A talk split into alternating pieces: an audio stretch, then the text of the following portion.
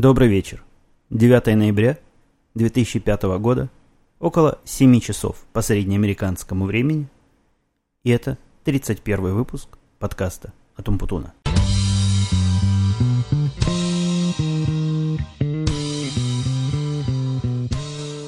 Начнем сегодня с писем, как обычно, как это у нас уже принято, так сказать, по хорошей, доброй традиции.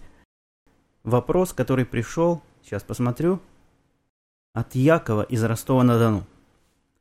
Ну, Яков со мной, с одной стороны, коллега, а с другой стороны, практически земляк, поскольку Таганрог на совершенно детском расстоянии находится от Ростова. Это около, по-моему, 100 километров или что-то в этом роде. Ну, совсем близко на машине ехать.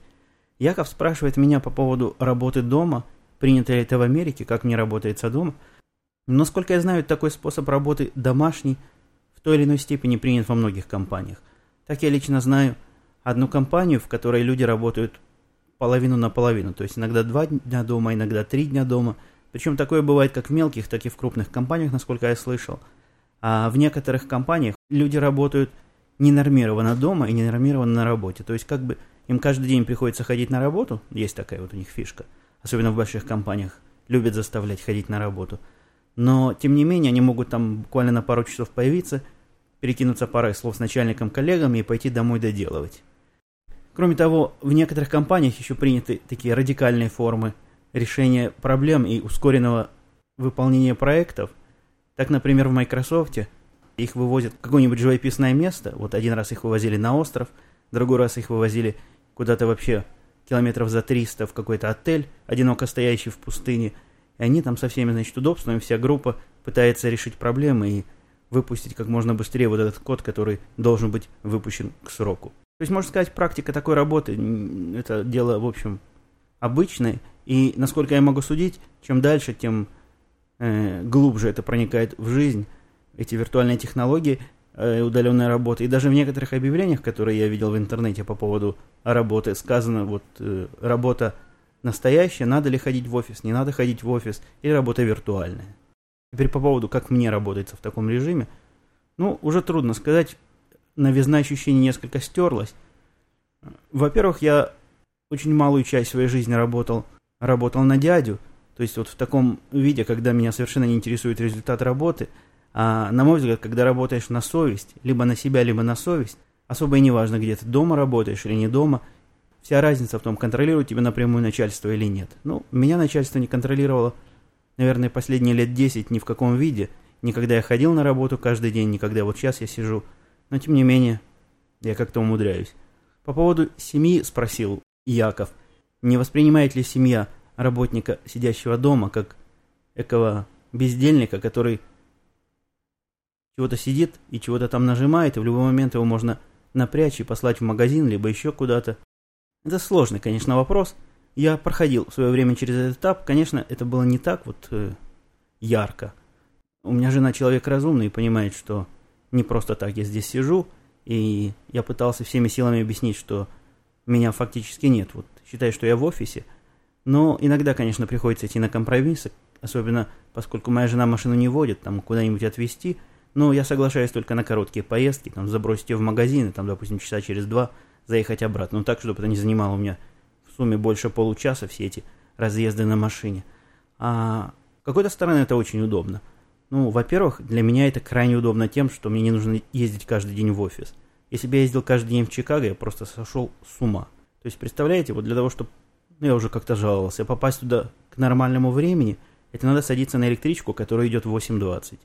Электричка, благо, недалеко от моего дома, это где-то, наверное, минут 10 ходьбы, неспешной. Ну, чуть спешной, 7. Это уже проверенные цифры. Для того, чтобы попасть на эту электричку, значит, она на 8.20 получается, надо проснуться где-то где-то в 7.30, да? Пока умылся, пока принял душ, выпил кофе, то да все, собрал сумку, поехал на работу. Еще на работу с собой надо лаптоп таскать, вот тоже тяжесть немалая, хотя он весит там до 3 килограмм, это деловский лаптоп, но он в последнее время так странно у меня себя ведет. Я, собственно, этот лаптоп и заказал для того, чтобы вот так вот ездить на работу и возвращаться домой, и не переносить свои установки, не переносить свои программы, чтобы работать на одном, на одном компьютере дома и на работе. Как-то не очень получается, потому что лаптоп, после того, как его поносишь, ну, во всяком случае, вот этот деловский, это не только у меня, начинает как-то странно себя вести. У меня пару раз после при приноса домой он просто вообще отказывался загружаться. Хотя я его особо и не тряс. Ну, поезд трясется, как поезда трясутся. Но, собственно, лаптопы должны, по-моему, быть рассчитаны на перенос. Ну, в общем, в результате сейчас лаптоп у меня стоит на работе в качестве стационарного компьютера. А, я сообразил тут себе такую систему, которая автоматически переносит все изменения э, окружения моего, все изменения в программах, которые я произвожу с дома на работу. Так что теперь я и в тот редкий день, когда езжу, я езжу без лаптопа на работу. Что тоже, в общем, радует. Так вот, приезжаешь, выезжаешь в 8.20, приезжаешь к 9, там еще минут 10 идешь до работы. То есть вот на эту дорогу всю, которую я посчитал, уходит уже минимум полтора часа. При том, что, в общем, сама дорога чисто занимает чистого времени около 40 минут, 45 минут. Но полтора часа потратить с утра, а еще по пути на работу зайдешь, выпьешь кофе, например, там в кофейне какой-то, это еще минут 15-20. Начинаешь работать, и только разошелся, и вот уже 5 часов начинаются все эти скорые электрические домой. То есть где-то от 5 до 6 есть интервал, когда можно быстро доехать домой. После этого начинаются электрички, такие, которые останавливаются возле каждого столба, и вместо вот этой скорой, которая идет 45, там, 40-45 минут, будешь телепаться час-полтора, причем останавливаясь на каждой мелкой станции. Я, кстати, когда на этих электричках ехал, много городов обнаружил в окрестности, о которых до этого вообще представления не имел. Так что у нас уходит где-то в лучшем случае 2 часа на дорогу, а так в реальности часа 3. Ну, сами понимаете, это просто 3 часа выброшенные из жизни. Ты в них и не работаешь, особо в поезде не почитаешь. И... Я пытался как-то в поезде программировать на компьютере, но это дело на мой взгляд, безнадежный. Во-первых, его трясет как-то вправо-влево. Так что трудно попасть. Ну, на клавишу еще попадаешь, а вот мышкой уж совсем никак. А второе несомненное достоинство работы дома это то, что это дома. То есть, когда мне надо пойти что-нибудь подумать, я иду чего-нибудь думаю, по пути себе свариваю кофе. Когда хочу поесть, могу поесть. Ну, сами понимаете. А с другой стороны, иногда ночью какая-нибудь гениальная мысль. Посещает, встаешь себе спокойно ночью, идешь, компьютер включенный, я их никогда не выключаю, они тут у меня по 200, по... А есть один компьютер даже, на котором, один из компьютеров, который я, правда, довольно редко использую, у него время работы около 300 дней уже. Вот у этого моего основного компьютера около 100 дней, у сервера, на котором подкастинг, подкастум путунком сидит, и разные всякие мои другие личные хобби-проекты, там у него около 200 дней, ну, в общем, такие серьезные сервера, они все к бесперебойному питанию подключены и все время готовы принять себя, мою творческую мысль, когда бы она не возникла. Ну, сами понимаете, если бы мне надо было дождаться до утра, то иди знай, чего бы от этих мыслей осталось.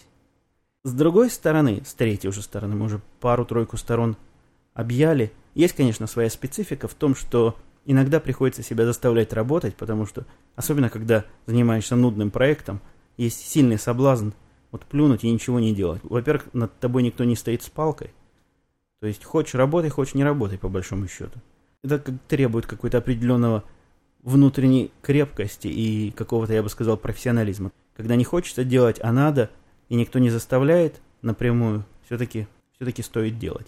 Ну вот если такие качества имеются в наличии, то вполне можно работать из дома, и никакой в этом серьезной проблемы нет. Технически, для того, чтобы у меня была тут связь с работой бесперебойной, у меня тут две линии интернета параллельные протянуты, довольно-таки могучие. Ну вот надеюсь, я ответил коллеге из Ростова на вопрос более-менее полно. Если нет, ну, пишите письма и спрашивайте вопросы. Меня еще спрашивали по поводу обещанных, обещанных интервью, которые я уже бог знает сколько выпусков назад взял и некоторых раздразнил тем, что вот в скорости они будут. Я вам скажу, в чем там проблема, и проблема там связана даже не с тем, что запись там не очень хорошая, ее трудно преобразовать во что-то слушабельное, это как раз ерунда, с этим я справился – а проблема, и проблема не в том, что мне трудно это перевести. То есть фактически, если я перевожу в параллель, я могу это переводить со скоростью, как они говорят, вот мои интервьюируемые. Но я столкнулся с тем, с чем, наверное, переводчики, которые этим занимаются, я после этого, кстати, стал к ним относиться их труду тяжелому, вот эти переводчики закадровые, весьма уважительно. Я столкнулся с, с тем, что в английском и в русском языке длительность фраз не синхронизируется. Он уже сказал фразу, а я еще все свою говорю. Представляете, как это, как это сложно вот все это вместе собрать? То есть мне надо в этом месте либо говорить быстро в какие-то моменты, либо в какие-то моменты говорить медленнее. Ну, как бы на английском получается быстрее. То есть я на русском не успеваю высказать то, что он говорит по-английски. Во всяком случае, вот когда я переводил Патрика, а когда я переводил Бажену, там вообще какая-то катастрофа. Она еще тараторит, как сорока. Я так быстро говорить не умею, и уж, ну не знаю, процентов 50, и у меня было на каждую фразу процентов на 50 моя фраза была длиннее. И от этого мне пришла в голову следующая идея. Скажите мне, что вы об этом думаете. Я, пожалуй, сделаю вот что. Знаете, как бывают фильмы с полным дубляжом? Вот таким вот образом я, я попытаюсь сделать эти интервью. То есть я переведу и свой, свои вопросы полностью своим обычным голосом, и ответы моих этих клиентов, интервьюируемых, но каким-нибудь модифицированным голосом, чтобы вам было видно, что это не я сам с собой разговариваю, ну, чтобы совсем уже бреда не было. Насколько я знаю, вот эти программы звукообработки позволяют менять сильно тембр голоса и скорость голоса, то есть будет казаться, что действительно говорят два человека на русском языке, ну как бы один спрашивает другого вопроса. В этом случае я не ограничен никакими сложностями, как то успевать укладывать свои ответы в их фразы и так далее. В общем, такая вот мысль. Если вы считаете это допустимым, ну и, и конечно же я выложу полностью оригинальную версию, расширенный подкаст, вот этот подкаст расширений даже, желающие послушать настоящий американский язык смогут его там послушать. Хотя я не очень понимаю, зачем вам надо слушать настоящий американский язык вот в таком низком качестве в таком исполнении, когда есть более 10 тысяч подкастов на английском языке. Да берите, да слушайте. Еще один вопрос у нас остался на повестке дня. Причем вопрос такой застарелый, мне его как-то задавали, наверное, выпусков 10 назад, но тогда то ли другие вопросы его перевесили, то ли я просто его как-то выпустил из виду. Вопрос был про медицину, насколько она платная в Америке и насколько, вот на какую цену она платная и доступна ли она простым людям, там вопрос так формулировался.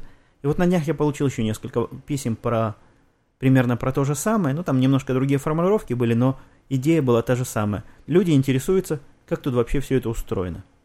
Ну и опять же, небольшой специалист, как тут все это устроено, я могу сказать из своего опыта, как все это работает, и из опыта своих знакомых. Всякий работающий в более или менее приличной фирме, ну, где получает не копейки, а чуть больше – и, как правило, но во всяком случае я не знаю личное исключение из этого правила, так вот он, как правило, имеет страховку от работы.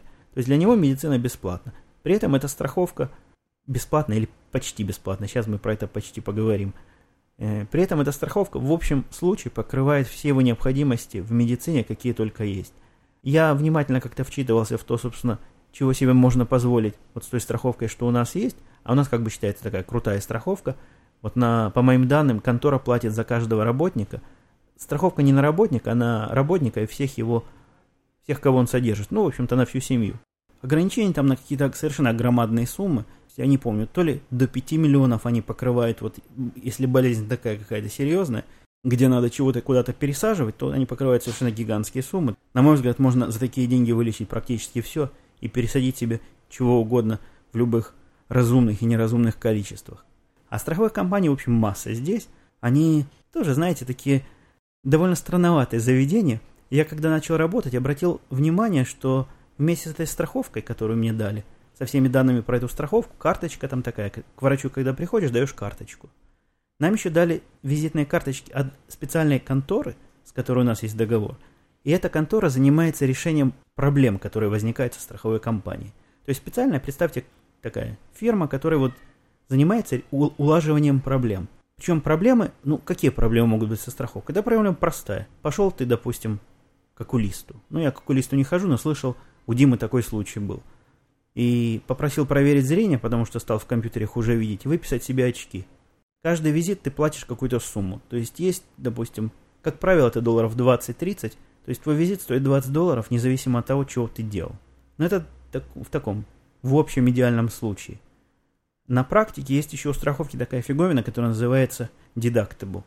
Это та сумма, которую ты в период страховки своей годовой должен выплатить сам, и только после этого тебе начинается компенсация. То есть в одних страховках тебе вообще ничего не возвращают, пока ты не выплатишь эти деньги. А эти деньги, в общем, немалые. Это около, по-моему, на нашу семью это то ли тысяча долларов, то ли полторы тысячи долларов на год.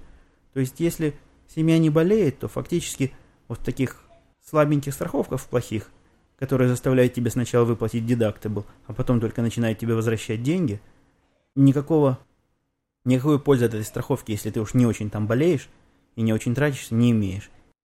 Не знаю, вы заметите вы или нет, но в моем разговоре я сам постоянно теряю свои мысли. Вот, вот эту всю длинную историю про страховку я затеял к чему?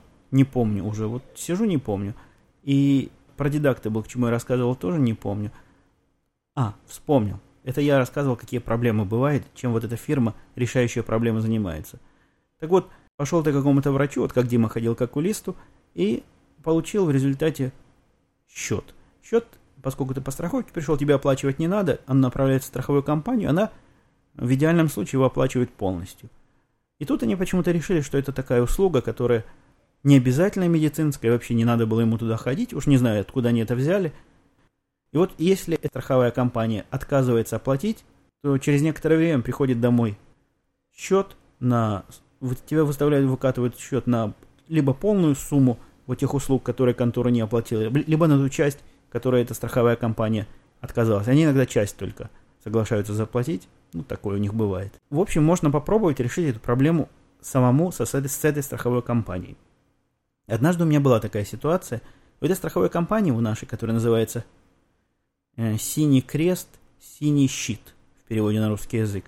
У нее есть сайт, веб-сайт довольно продвинутый, где есть прямо типичные формы, которые можно заполнить. То есть все можно сделать в электронном виде, пожаловаться, и они с тобой как-то разберутся. Я с ними долго пытался разобраться сам. Наверное, в течение недель трех у меня с ними были разговоры, то есть я заполнял форму, они мне присылали ответы, я им чего-то посылал, они мне даже звонили пару раз, пообещали, что все заплатят – и после того, как где-то через месяц пришел второй счет из этой больницы или из этой поликлиники, я уже связался с фирмой по выбиванию денег, вот этой, которая нас обслуживает, и результаты, эффективность этой фирмы просто поразительны. Вот я полностью согласен со всякой копейкой, которую они, наша контора им платит, поскольку то, что я пытался решить в течение месяца фактически безуспешно, потратив на это дофига сколько часов, а, честно говоря, рабочих часов, их рабочие часы и мои рабочие часы, они совпадают во времени – эта контора решила за два дня, на третий день мне пришло официальное письмо из этой фирмы, из страховой компании, о том, что все проблемы решены. Если вдруг ко мне будут приходить счета, то это просто потому, что, значит, письма долго идут, и вообще мне не о чем волноваться. Действительно, все решилось, они оплатили все, я потом получил от них отчет, причем с извинениями. Вот так что умеет выбивать деньги. Еще был вопрос, но я его постараюсь очень вкратце осветить по поводу моего айпода, ну, вот этого айпода – поддержкой видео. Нравится он мне и вообще как, какие впечатления, что я про это думаю.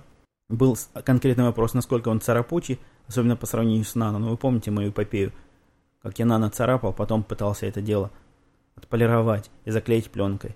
Ну, сразу про царапучий скажу. На мой взгляд, на мой персональный опыт, тот нано, что у меня есть, на порядок более царапучий, чем вот этот iPod, который я недавно приобрел, iPod видео. Я не знаю, то ли мне нано неудачный попался, хотя все нано, которые я видел, были вот в таком же состоянии, абсолютно все. То ли наоборот iPod очень удачный попался.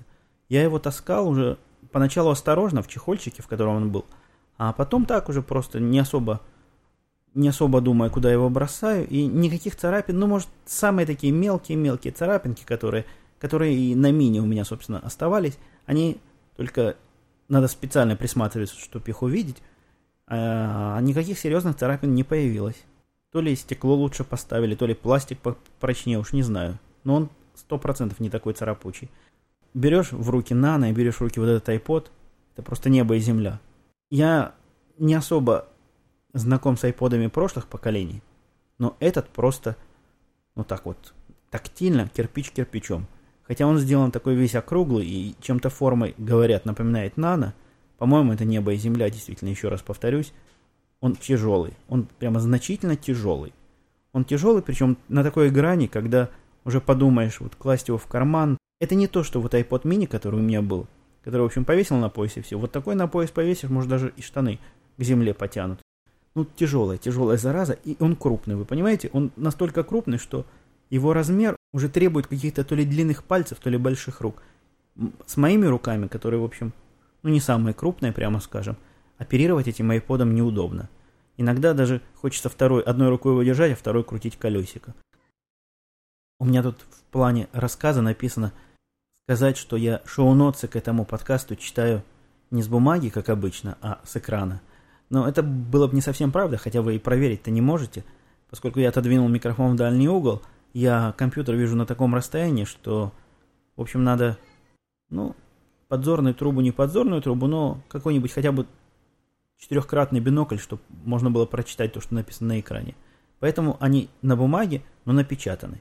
Я, перебирая свою тетрадь, у меня такая специально заведенная тетрадь, в которой я пишу шоу-ноты и планы рассказов, обнаружил, что, как с любой бумажной информацией, главная проблема – это поиск. То есть, ну, поиска по этой информации-то практически никакого нельзя произвести, кроме, как поймут специалисты полного перебора. И я решил все это дело автоматизировать. Начал думать, а в чем же, собственно, эти заметки вести? Ну, самый простой вариант, который мне сразу не подошел, это для каждого выпуска открывать отдельный файл. И будет у меня там файл 1, файл 2, файл 3, там выпуск 1 и так далее.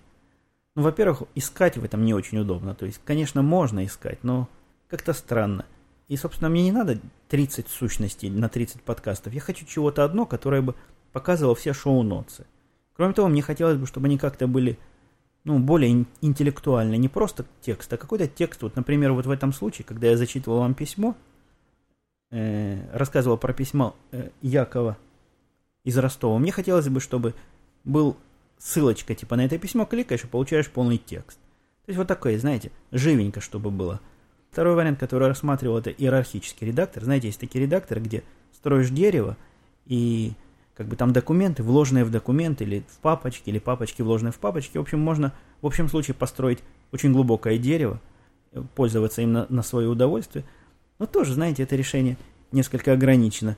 То есть оно предполагает, что иерархия документов, она строго Э, структура документов, она строго иерархическая. То есть один является как бы сыном другого, другой является отцом первого.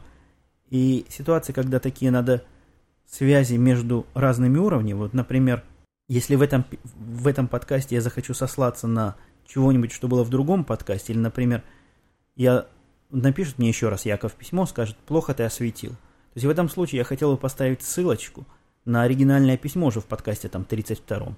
А в иерархическом дереве этого сделать нельзя, вот в таком, в тех редакторах, что я видел, потому что, ну, это документы, как бы подкаст, это будут э, сущности одного уровня, они друг на друга ссылаться в общем случае не могут.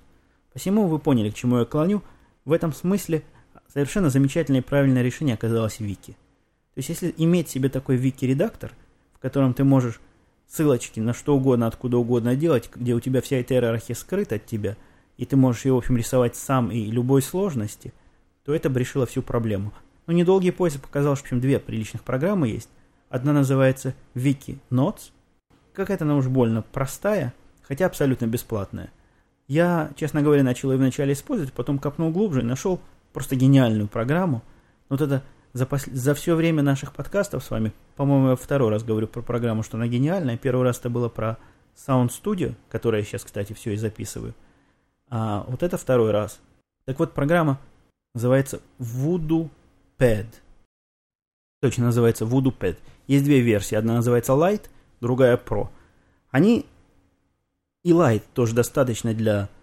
Мне было достаточно, для, наверное, процентов на 80, может даже 90. А с тем, что не хватало, можно было примириться. Она мне сразу понравилась, и мне захотелось поддержать ее производителя. Не знаю, кто там ее производит – с одной стороны. С другой стороны, эта программа мне нужна не только для хобби. Вот, записывать заметки про подкаст. У меня есть масса информации, которую мне нужно вот таким вот образом структу структуризировать хотелось бы по работе. Посему я велел купить себе профессиональную версию, вот не лайт, а полную версию. Стоила она, если не ошибаюсь, 30 долларов. И теперь я ей практически наслаждаюсь. Подкаст из Силиконовой долины, который исчез из наших эфиров, он исчез соответственно, уже из моих, из моих из списка моих правильных подкастов, но его место пусто не осталось, и это место заменил подкаст того же автора, хотя он сам не признается, но нас, прожженных подкаст-слушателей, так просто не обманешь. Мы уже по голосу всех узнаем, который называется Дольче Вилли. По-моему, я правильно это произношу, это какие-то не английские слова. Дольче Вилли. По-моему, он так его называет. Этот подкаст появился у меня в списке, я его, опять же, рекомендую для прослушивания – это один из тех немногих подкастов, которые слушаю регулярно. Автору привет и так держать. Пиши дальше, коллега.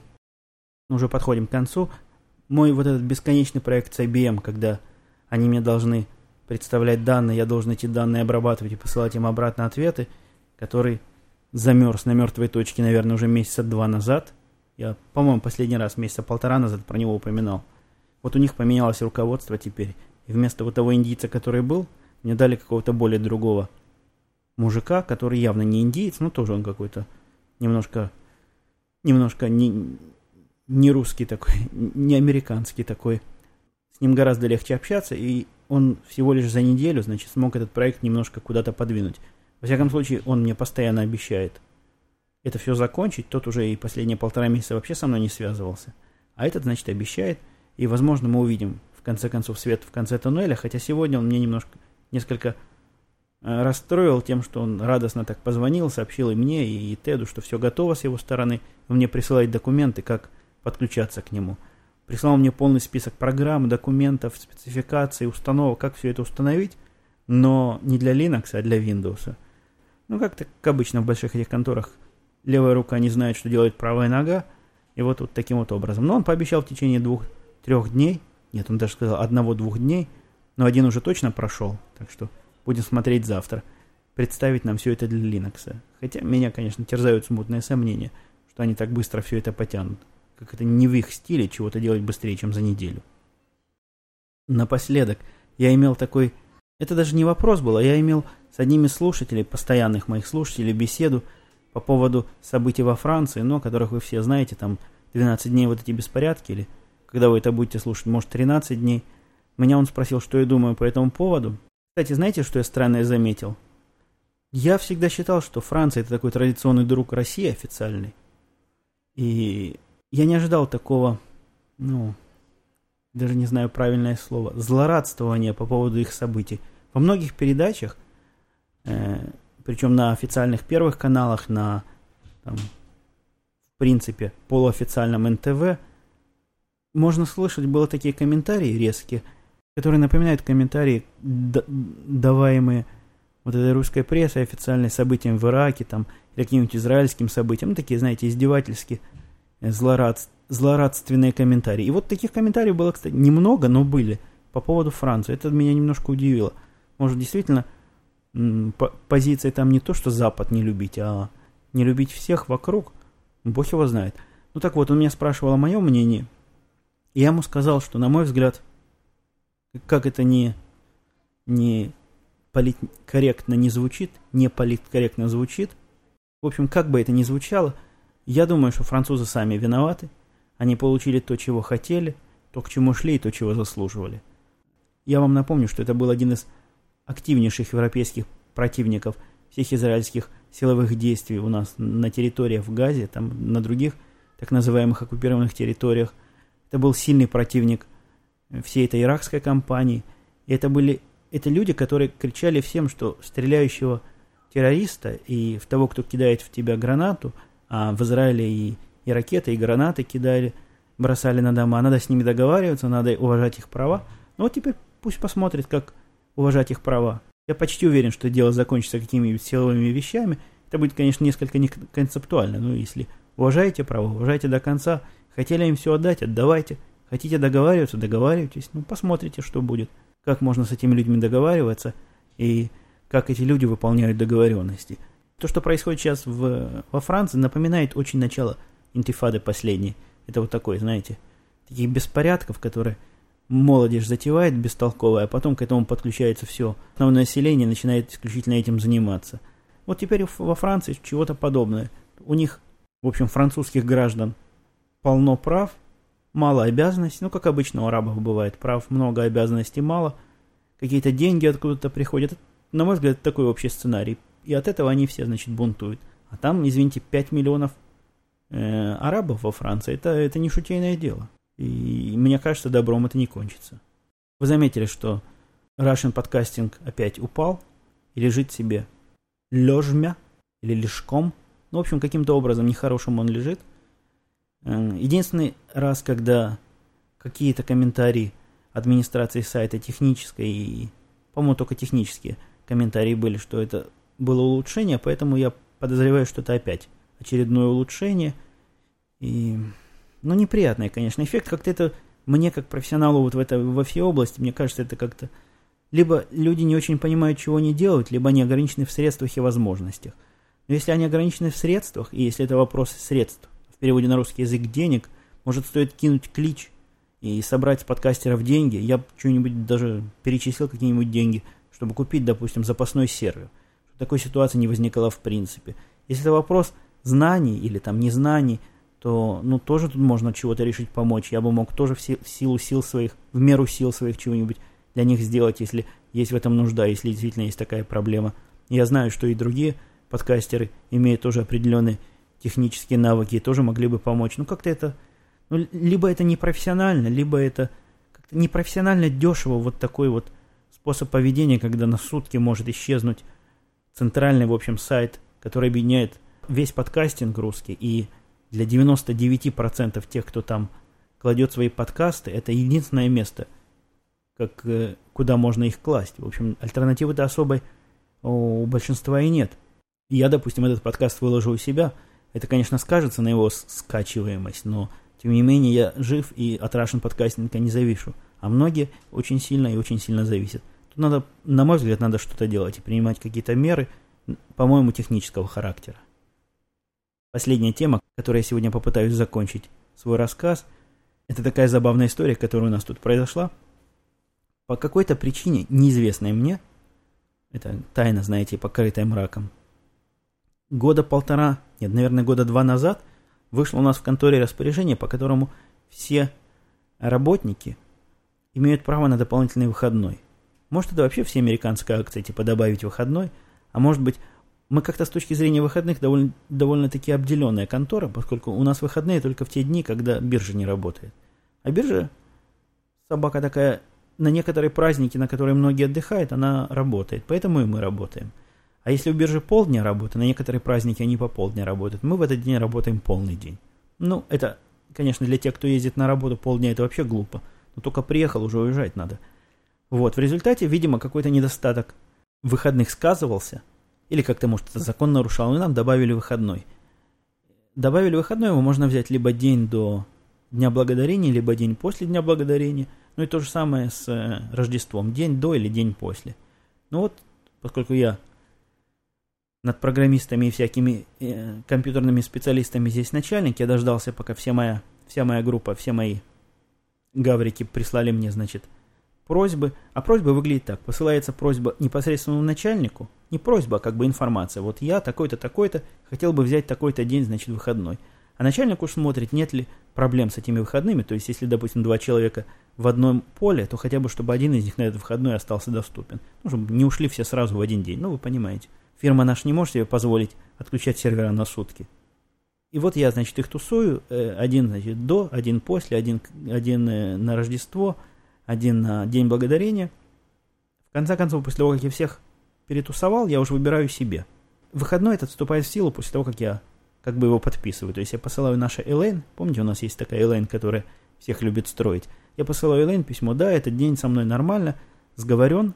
В общем, пометьте у себя в календаре, что у человека будет этот день выходной. Она у нас отдела кадром занимается, следит, чтобы люди больше отпуска, чем надо, не взяли, больше дней не переболели. Вот такая функция, которая, я так понимаю, она сама на себя взяла. А в конце этого всего процесса я беру себе выходной, глядя уж когда, во-первых, мне хочется, а во-вторых, когда можется. И вот мне захотелось, за, заможилось, по-моему, 27 декабря, это день после, или 23, ну, в общем, где-то там в декабре.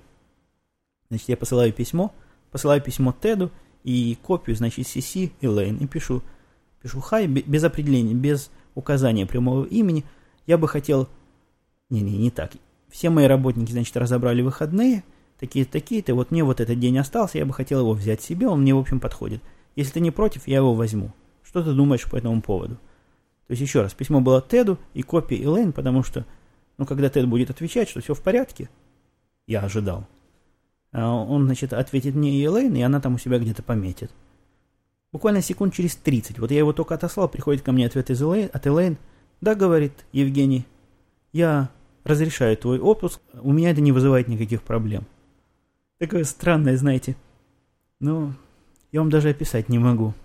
Ну как она может знать, можно ли мне идти в выходной в этот день или нельзя? Я написал, значит, сразу Теду еще раз письмо, говорит, это вообще я тебя подразумевал. Я твоего ответа ждал, а не ее. Он мне тоже послал письмо с мордочками улыбающимися. Ну, говорит, ладно, не будем ей говорить. ей нравится думать, что она управляет этой фирмой. Как-то вот такой вот у нас он человечный человек. В общем, вот на этой истории, поучительно забавно, я заканчиваю сегодняшний подкаст. Услышимся в течение этой недели. Пока.